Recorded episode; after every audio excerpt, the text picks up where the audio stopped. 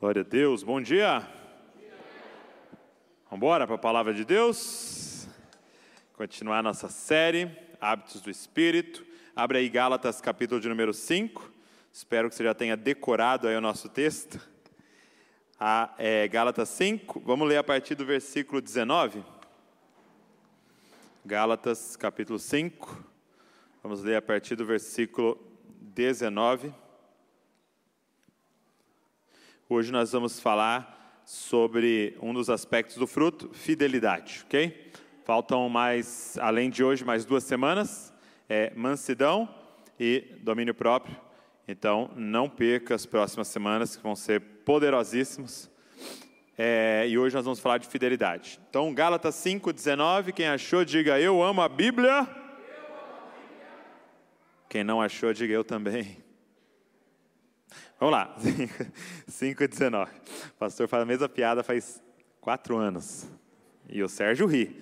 O Sérgio dá risada.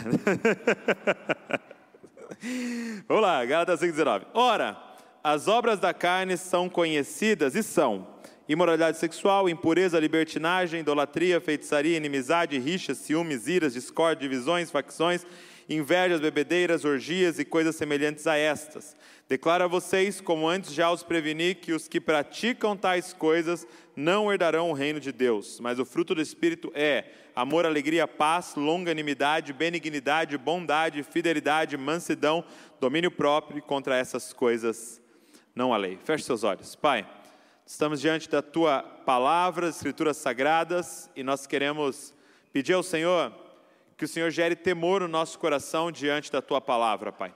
Tua palavra é a verdade, e tudo que na nossa vida está desacordo com a tua palavra, Senhor, é mentira e pode nos destruir, Pai. Então eu te peço, guia-nos na verdade aqui. Espírito Santo, nos leva à verdade. Espírito que convence do pecado, da justiça, do juízo, convence-nos aqui. Eu te peço que seja uma manhã de o véu ser tirado do nosso rosto, escamas caírem dos nossos olhos. Nós queremos te ver, nós queremos te ver, Senhor, e, e viver a verdade, Pai. No nome de Jesus, amém e amém. O que Paulo está dando para a gente aqui, né, e o Espírito Santo, na verdade, através de Paulo, o que Paulo estava lidando para essa igreja na Galácia e para nós hoje aqui, é uma máquina de raio-x, ok? Esses dias eu levei a, a Luísa no médico, que ela estava com dor no pé, dor no pé tal, e não passava. E aí eu levei ela lá no médico, o médico olhou, apalpou, mas ele teve que mandar ela fazer um raio-x. Por quê? Porque ele não tem como ver por dentro.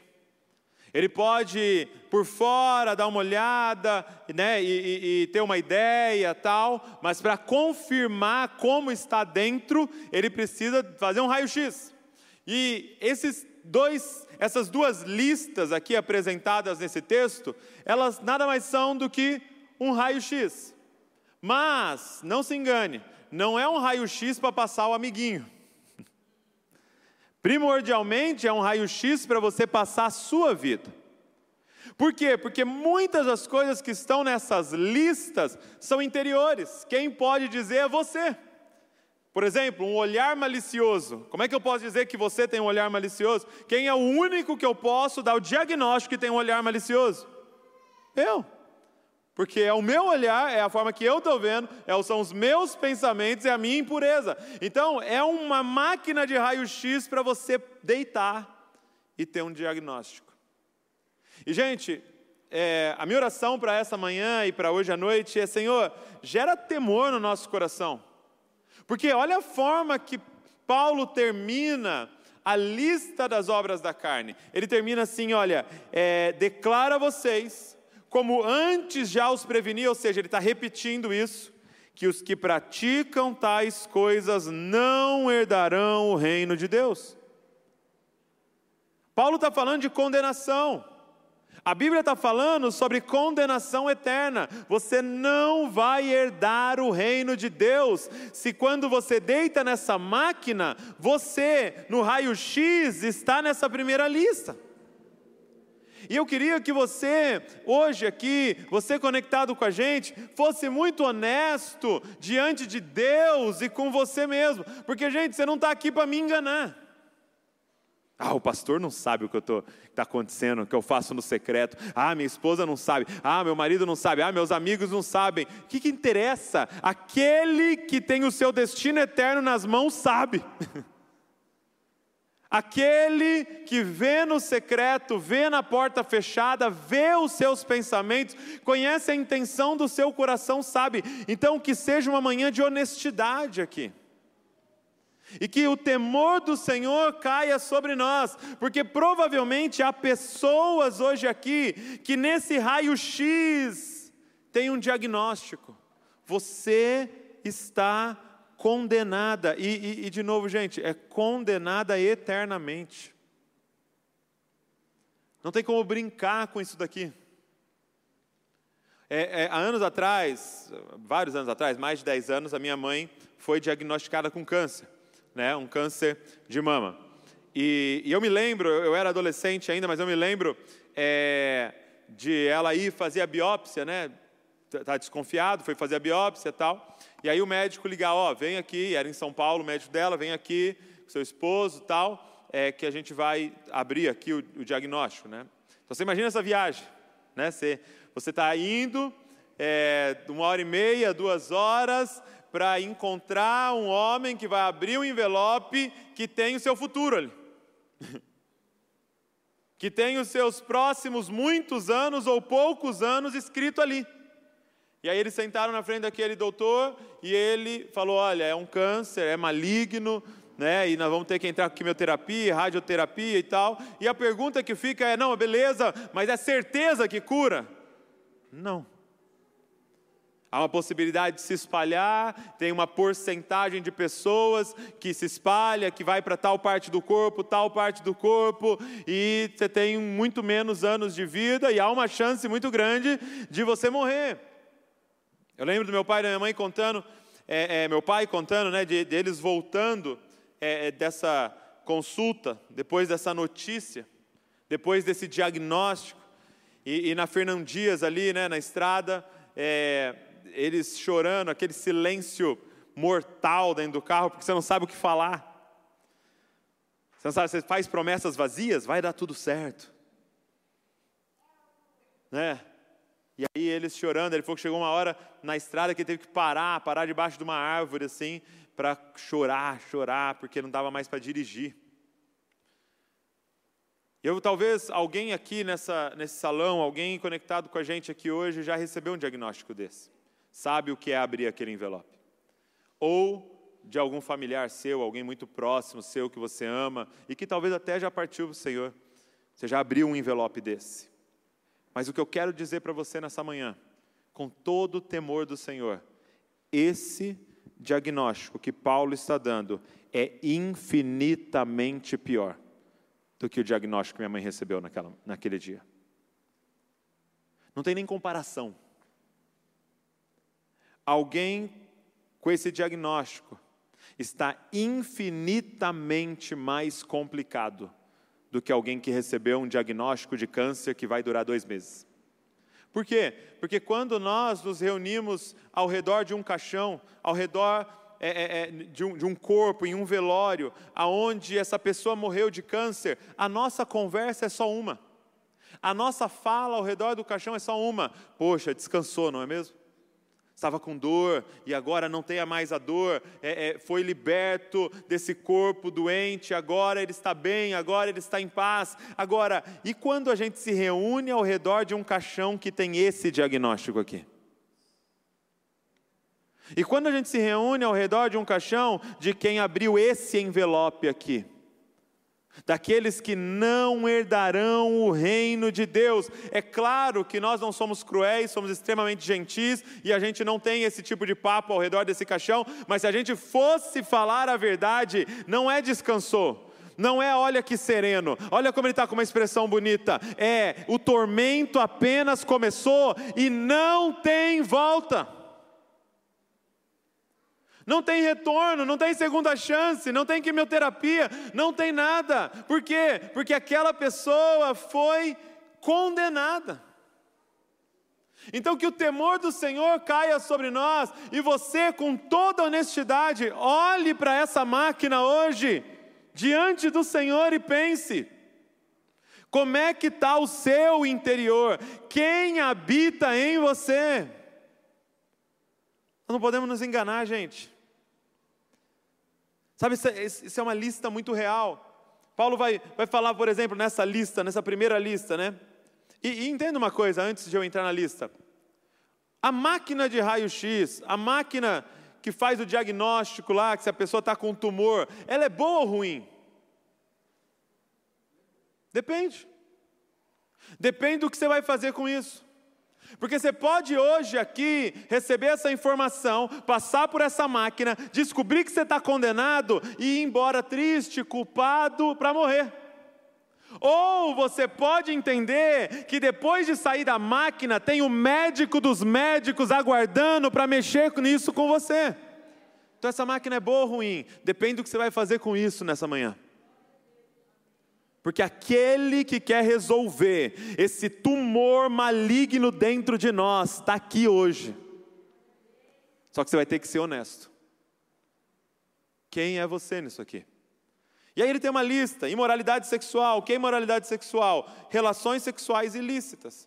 Então, qualquer tipo de relação sexual fora do padrão de Deus é imoralidade sexual. Qualquer tipo de relação sexual fora do que a palavra determina como lícito é imoralidade sexual. Então, qualquer tipo de sexualidade fora do padrão de Deus, do casamento entre homem e uma mulher, é imoralidade sexual. Então, se você deliberadamente está vivendo isso, você está nessa lista da obra da carne, das obras da carne ele, ele desce, né? ele vai mais fundo, ele, ele fala de impureza. Impureza já não é o, o ato em si, impureza já fala sobre palavras, pensamentos, intenção. Então Paulo começa aqui, ó, é, é nesse, no adultério, na fornicação, na homossexualidade, ele, ele já começa aqui no ato, mas ele desce no olhar malicioso, no pensamento malicioso é, é, é, quando a sua mente viaja, ali na, né, é, é, na, na pornografia, nos olhos e tal. Então ele desce. Então, se você está vivendo isso deliberadamente, ele está dizendo: você não vai herdar o reino de Deus. Mas aí ele continua, ele fala de libertinagem. Libertinagem, algumas, algumas versões usa lascívia, já é o outro lado da moeda, né? É aquele ou aquela que se comporta, se veste, age de tal forma para despertar o desejo do outro. Então é a forma que eu tiro a foto, é a forma que eu escrevo, é a forma que eu mando a mensagem, é a forma que eu me comporto diante das pessoas para despertar o desejo do outro. Eu quero chamar atenção, eu quero que me desejem. É, aqueles que é, aquele que não é o meu marido, aquela que não é a minha esposa, ele vai chamar isso de lascívia, de libertinagem. Ele coloca idolatria, adorar, confiar ou cultuar algo ou alguém que não é o Criador. Toda vez que eu coloco a minha confiança, toda vez que eu coloco a minha vida em algo ou alguém criado, que não é o Criador, isso é idolatria. Feitiçaria, que é manipular um poder ilegal. Então, bruxaria, feitiçaria. E aí parece estranho, né? Poxa, para que falar de feitiçaria, bruxaria? Gente, hoje está acontecendo muito está sendo cada vez mais comum entre os adolescentes, entre os jovens, e atrás de um poder ilegal, inimizades. E, e, eu acho muito louco porque ele começa lá em cima, né? Imoralidade sexual, adultério. Aí todo mundo, uh, glória a Deus, estou bem, né? Mas ele vai descendo, aí ele chega em inimizades. Então, sabe aquele primo que você não fala há três anos? Sabe aquele vizinho que você fala que você odeia? Sabe aquele que você não quer nem ver pintado de ouro? Ele está falando sobre inimizades, hostilidade e antipatia em relação às pessoas. Rixas, que se refere a disputas, discórdias, essa busca pela superioridade sobre os outros, contendas. Ciúmes, que é esse sentimento de posse em relação a outra pessoa. Ira, gente, está na lista ira. Essas explosões de raiva que você tem com seu marido, com a sua esposa, com seus filhos, é, no mercado, no carro, jogando, essas explosões de, de, de raiva que você tem, que você fala, eu perco o controle. discórdias, reações contrárias à opinião das outras pessoas, sabe? Você ama discórdia, você não concorda com ninguém, tudo você quer brigar, e às vezes isso tem acontecido muito online, né? Tudo eu quero brigar, tudo eu quero comentar, tudo eu quero falar. Divisões, facções, é quando eu organizo grupos, né, que se formam e tramam uns contra os outros e, e muitas vezes ameaçando a unidade da própria igreja se reúne para conversar em casa, e aí o papo começa a rolar ali, de repente já é contra aquele outro grupo lá da igreja, e de repente a gente já está dividindo, a gente já está semeando a discórdia, algo que Deus fala que Ele abomina. Invejas, que se refere ao sentimento de descontentamento pelo que o outro possui, é quando me entristece o outro prosperar, é quando eu olho para o que o outro tem e há um desejo dentro de mim que aquela pessoa perca aquilo que ela tem né? Você vê lá, no, você entra no Instagram e fala: Ah, fulana fez harmonização facial. Tomara que derreta isso aqui. Fulano trocou de carro. É, de certeza está fazendo alguma coisa ilegal. Certeza, certeza. Está sonegando imposto, está roubando. Vai, esse carro aí não vai conseguir pagar o financiamento, o banco vai vir buscar. Inveja. E ninguém tem aqui, graças a Deus. Só no Japão, né? Bebedeiras, descontrole em relação à bebida alcoólica. Glutonaria, descontrole em relação ao consumo de alimento. Gente, tem glutonaria aqui.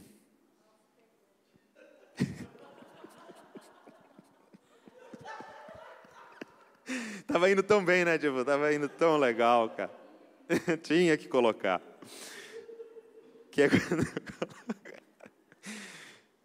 Te ri para não chorar, né? que é quando eu coloco a minha esperança na comida. Quando eu coloco a minha confiança, o meu refúgio, o meu alívio, sabe? Quando você está lá de manhã no trabalho e está aquela pressão, as metas, os negócios e tal, mas você está assim, meio-dia, meu irmão, vai chegar. E aquela coca gelada, e hoje é quarta, é feijoada. E aí eu tenho aquele momento onde eu coloco o meu refúgio na comida. É, e ele coloca coisas semelhantes. O que eu quero te, te mostrar hoje aqui é que a Bíblia usa dois termos para salvação, tá? Há dois termos para salvação.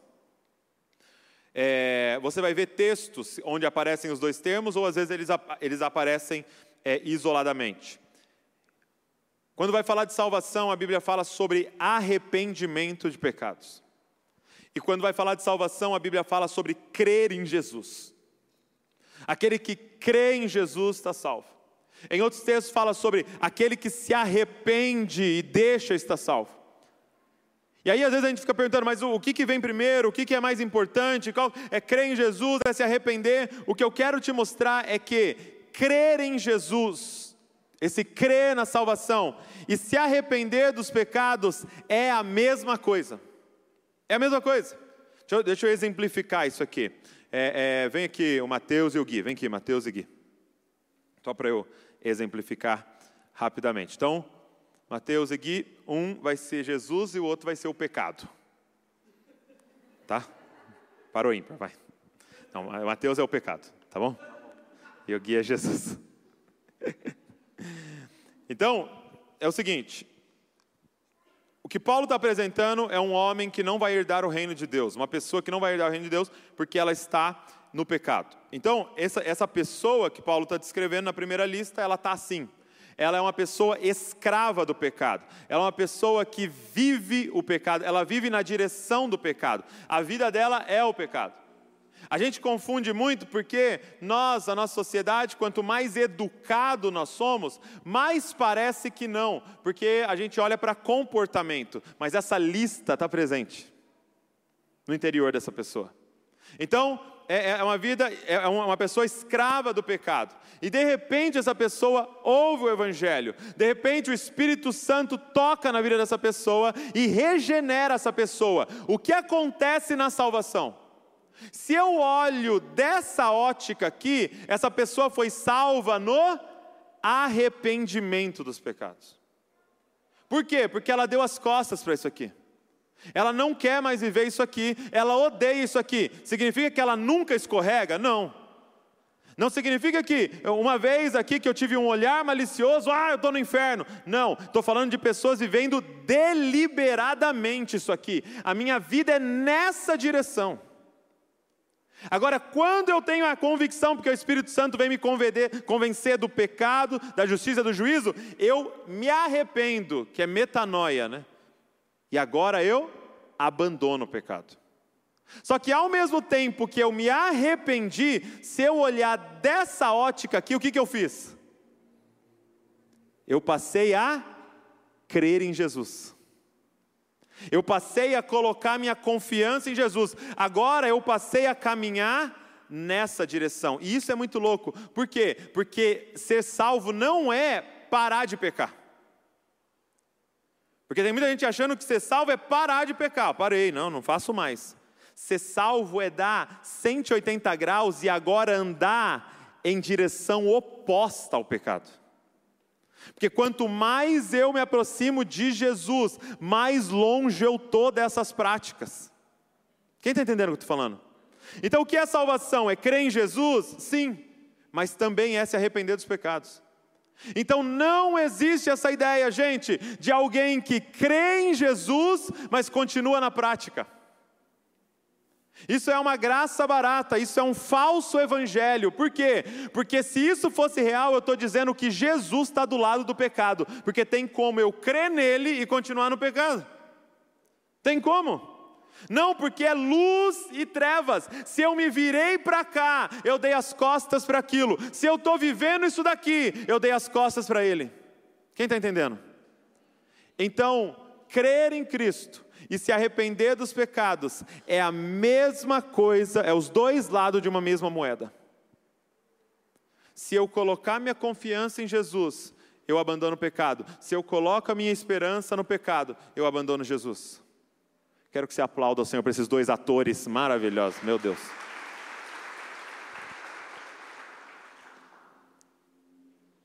Portanto, se você está vivendo essa lista, se você está andando em direção ao pecado, a solução hoje aqui não é simplesmente, ah, vou criar um método para parar de pecar, vou criar um método para não ver mais pornografia, vou criar um método para não fazer mais isso, não mentir mais, não roubar, não, não, não adianta, você vai voltar, porque não há como no seu esforço você fazer isso. A solução que Paulo está dando o tempo todo, que a palavra está dando o tempo todo é: se vire para Jesus, creia em Jesus, busque ao Senhor, e você vai automaticamente abandonar essas práticas. É creia nele, coloque a sua confiança nele, clame por ele, porque ele é o único que pode te salvar. Agora, hoje, eu quero falar com você sobre fidelidade. E por que, que eu decidi fazer essa introdução? Porque eu disse para você que essa salvação é pôr a sua fé em Jesus. E fidelidade, a palavra fidelidade aqui no, no fruto do Espírito, ela é a mesma palavra para fé, ok? Pistes. A mesma palavra usada para essa fé que salva essa fé em Jesus, é a palavra usada aqui como fruto do Espírito: fidelidade. Então, fidelidade e fé é a mesma palavra. Por quê? Porque quem é o fiel, aquele que tem fidelidade? É uma palavra boa aqui é fidedigno. O que, que é alguém fidedigno? É alguém digno de você colocar fé nele. Então, quando algo é fidedigno, é alguém digno de confiança. Para você ter uma noção como essas duas palavras, né, é, é fidelidade e fé são iguais, né, é, elas, elas é, são entrelaçadas. É, a palavra, o adjetivo é fiel.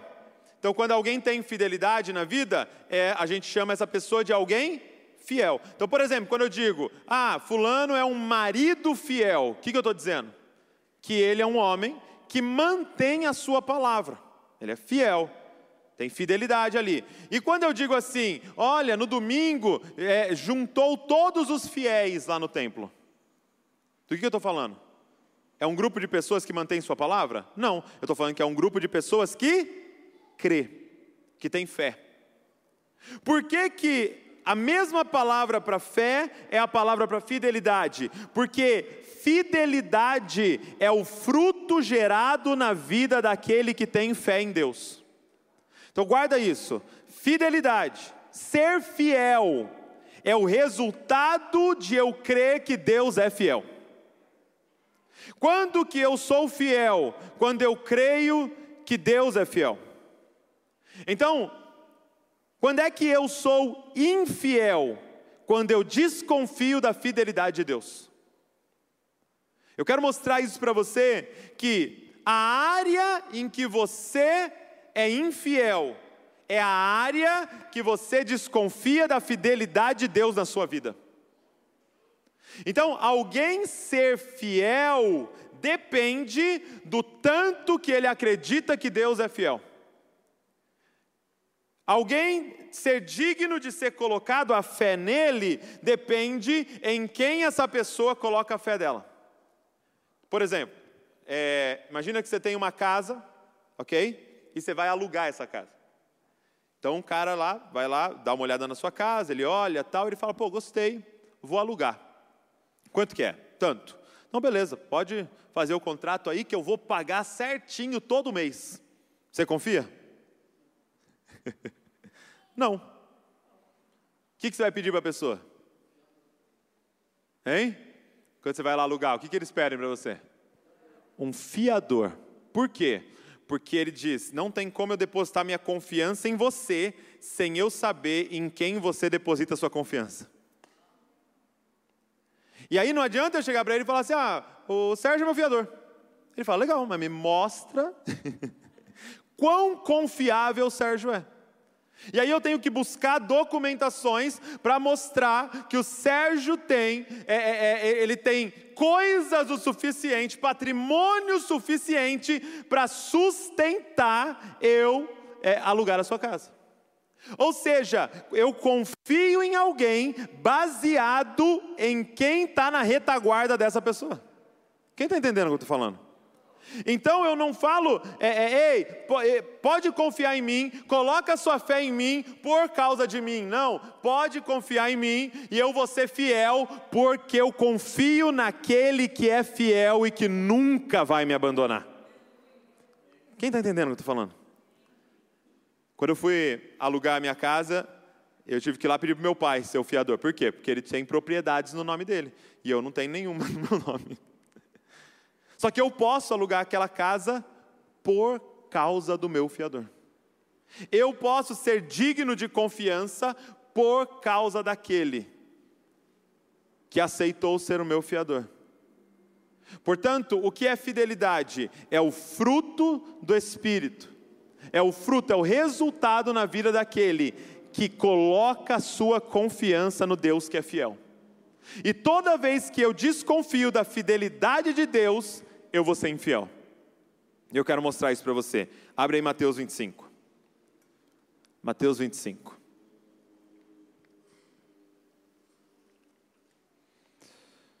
Jesus conta uma parábola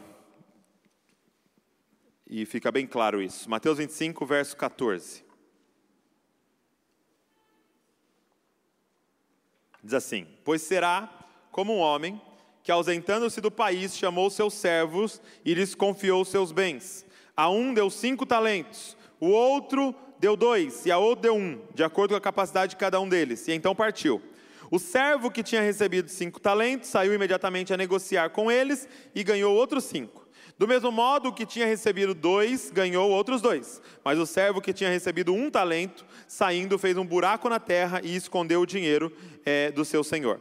Depois de muito tempo, o senhor daqueles servos voltou e fez um ajuste de contas com eles. Aproximando-se o que tinha recebido cinco talentos, entregou outros cinco, dizendo: O senhor me confiou cinco talentos, eis aqui outros cinco que ganhei. O senhor disse: presta atenção nisso. Muito bem, servo bom e fiel. Olha isso. O que, que esse servo é? Ele é bom e fiel. Você foi fiel no pouco, sobre o muito o colocarei, venha participar da alegria do seu Senhor. E aproximando-se também o que tinha recebido dois talentos, disse: O Senhor me confiou dois talentos, eis aqui outros dois que ganhei. Então o Senhor disse: Muito bem, servo bom e fiel. Você foi fiel no pouco, sobre o muito o colocarei. Venha participar da alegria do seu Senhor. Verso 24: Chegando por fim o que tinha recebido um talento disse: Sabendo que o Senhor é um homem severo, que colhe onde não plantou e ajunta onde não espalhou, fiquei com medo e escondi o seu talento na terra. Aqui está o que é seu. Mas o Senhor respondeu: Servo mau e preguiçoso. Você sabia que eu colho onde não plantei e ajunto onde não espalhei? Então você deveria ter entregado meu dinheiro aos banqueiros, e eu, ao voltar, receberia com juros o que é meu. Portanto, Tirem dele o talento e deem ao que tem dez, porque a todo o que tem mais será dado e terá em abundância, mas o que não tem, até o que tem lhe será tirado. A quanto ao servo inútil, lance-no fora nas trevas, e ali haverá choro e ranger de dentes. Nós temos dois fiéis e um infiel. E a minha pergunta é: por que o último foi infiel? Porque ele desconfiava da fidelidade do Senhor. Você consegue ver isso aqui? Olha a fala dele: sabendo que o Senhor é um homem severo, que colhe onde não plantou e ajunta onde não espalhou. Ele está dizendo: Eu sei que você é um Senhor injusto, eu sei que você é um Senhor infiel. Quando eu desconfio da fidelidade do Senhor, eu vou ser infiel. Guarda isso, gente. Você sempre vai falhar em fidelidade na área que você desconfia se Deus é fiel. Por exemplo, se eu desconfio que Deus não vai dar conta de suprir a minha intimidade, se eu desconfio que Deus não vai dar conta da minha intimidade, eu vou ser infiel na imoralidade sexual porque eu tenho uma desconfiança no meu coração de que Ele não vai me suprir, então eu vou no meu braço e vou buscar intimidade da forma que eu tentar achar e da forma que me apresentaram. Se eu desconfio que Deus não vai prover, que Ele vai ser infiel e vai deixar eu passar necessidade, aí eu vou roubar, aí eu vou ser ganancioso, aí eu vou ser mesquinho. Por quê? Porque eu não sei se Ele vem amanhã para dar pão, então vamos guardar. Vamos acumular, porque não dá para confiar nesse Deus, né? E se ele não aparece amanhã? Na área em que você desconfiar da fidelidade de Deus, você vai ser infiel. Se eu desconfio que ele não dá conta do meu prazer, eu vou cair na glutonaria, no álcool, nas drogas. Se eu desconfio que ele não dá conta de me empoderar, de me dar identidade, eu vou na ira, na discórdia, nas divisões porque eu vou ter que fazer no meu braço, porque não dá para confiar nesse Senhor. Tive medo, eu fiquei com medo de você não aparecer, eu fiquei com medo de você não vir, eu fiquei com medo de você não dar conta, e aí eu fui e fiz do meu jeito. Gente, a serpente continua com a mesma estratégia. O que ela fez com Eva? Você vê Eva sendo infiel. Por quê? porque caiu na lábia da serpente. A serpente começou a semear na cabeça dela de que Deus não era fiel. É verdade que ele fez todas as árvores, você não pode comer de nada? Que tipo de Deus é esse? Esse estraga prazeres. Ah, não, a gente pode comer, só não pode comer dessa daqui, é, é, que é a árvore do conhecimento do bem e do mal. Quando a gente comer, a gente vai morrer. Certamente não morrerás. Deus é um mentiroso. Na verdade, sabe o que ele é? Um infiel, porque ele está escondendo a melhor árvore de vocês. Quando ela acredita na infidelidade de Deus, ela é infiel.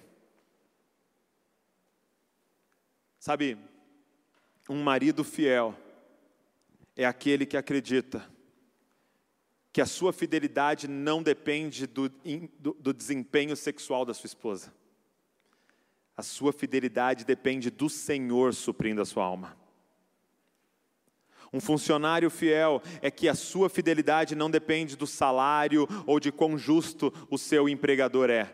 A sua fidelidade depende do Senhor, que é o provedor da sua casa, não é o seu patrão que provê sua casa.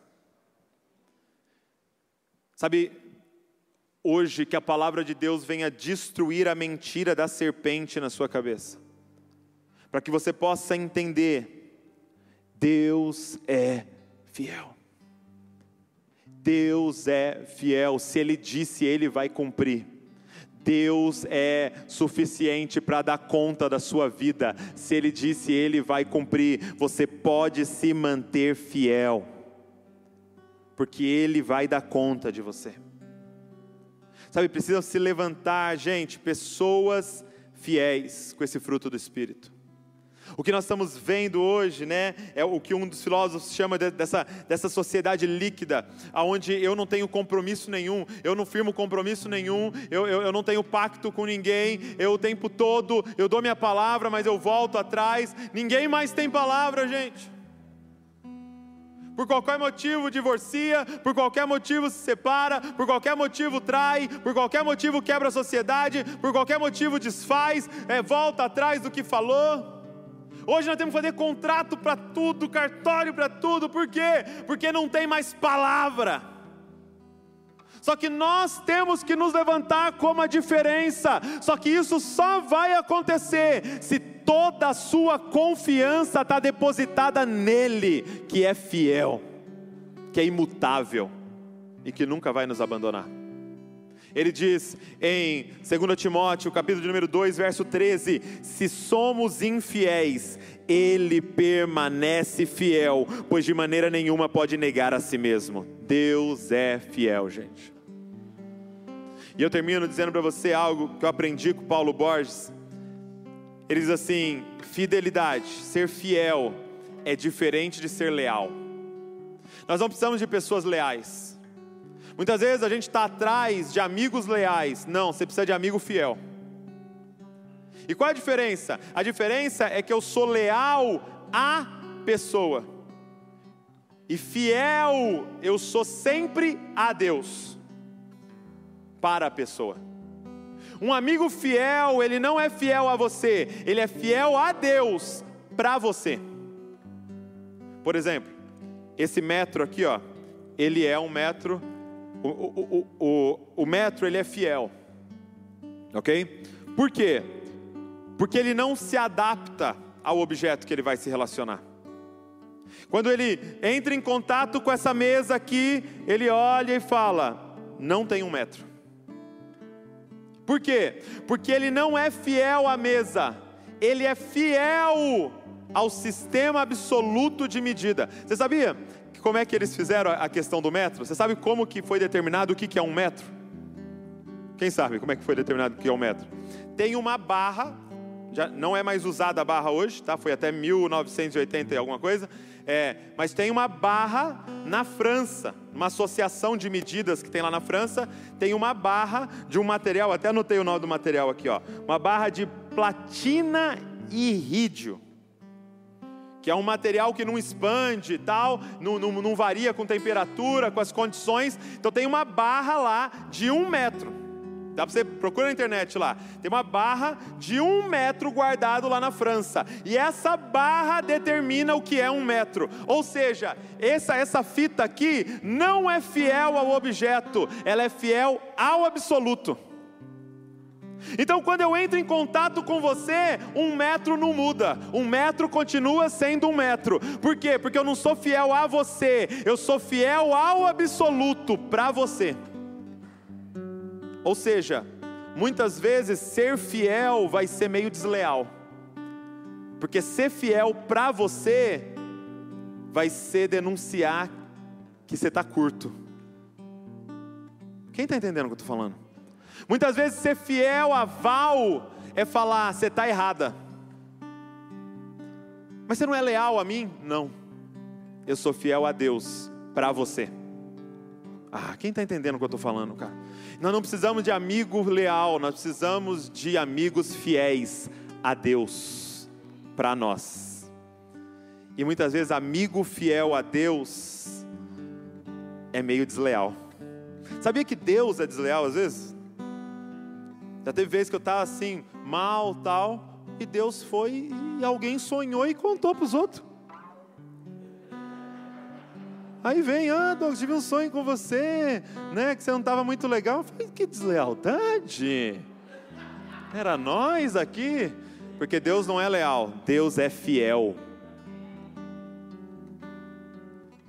Uma quadrilha combinando de roubar um banco, eles são leais. Que só dá para fazer com lealdade. Um leal ao outro. Mas se tiver um fiel lá no meio, acabou o plano. Porque o fiel vai denunciar. Porque eu não sou fiel a você, eu sou fiel ao absoluto. Tem uma barra perfeita que determina o que é um metro. Então não dá para eu esticar, diminuir, porque um metro é um metro. Só que, gente, essa barra perfeita, porque isso aqui, ele é fiel não por causa dele, porque alguém desenhou nisso daqui. Ele é fiel por causa daquela barra. Ele é fiel porque ele reproduz aquela barra. Então, na verdade, só tem um que é fiel. A origem de todas as coisas. Só tem um que é fiel, aquele que não altera com temperatura, que não altera com pressão, que não muda, que não é uma hora de um tamanho, outra hora de outro tamanho. É só por causa dele que isso aqui reproduz o que é fidelidade. Só que há dois mil anos atrás, você sabe o que aconteceu? A barra absoluta encarnou. A barra absoluta, perfeita, veio andar no nosso meio e saiu medindo cada um, e não tinha ninguém que media certo. Ele saiu medindo e medindo, e fariseu não media certo, e prostituta não media certo, e homem não media certo, e mulher não media certo. Todos pecaram e estão fora da medida. Aí eu te pergunto: o que que o fiel fez? Condenou todos? Não. Entregou a vida para você entrar na medida entregou a própria vida, dizendo: Eu não vou aceitar você permanecendo infiel, então eu vou justificar você com a minha fidelidade. Mesmo quando você for infiel, ele permanece fiel, pois não pode negar a si mesmo. Deixa eu te falar uma coisa, muito importante para a gente encerrar. Talvez você, esposa, mediu seu marido e viu está em desacordo, e você achou infidelidade, posso te dizer uma coisa? Abandoná-lo, guardar o metro ó, e abandoná-lo, é ser tão infiel quanto ele. Porque medir o outro a partir do absoluto não é para condená-lo, mas é para você entregar a sua vida para que ele entre na medida de Deus.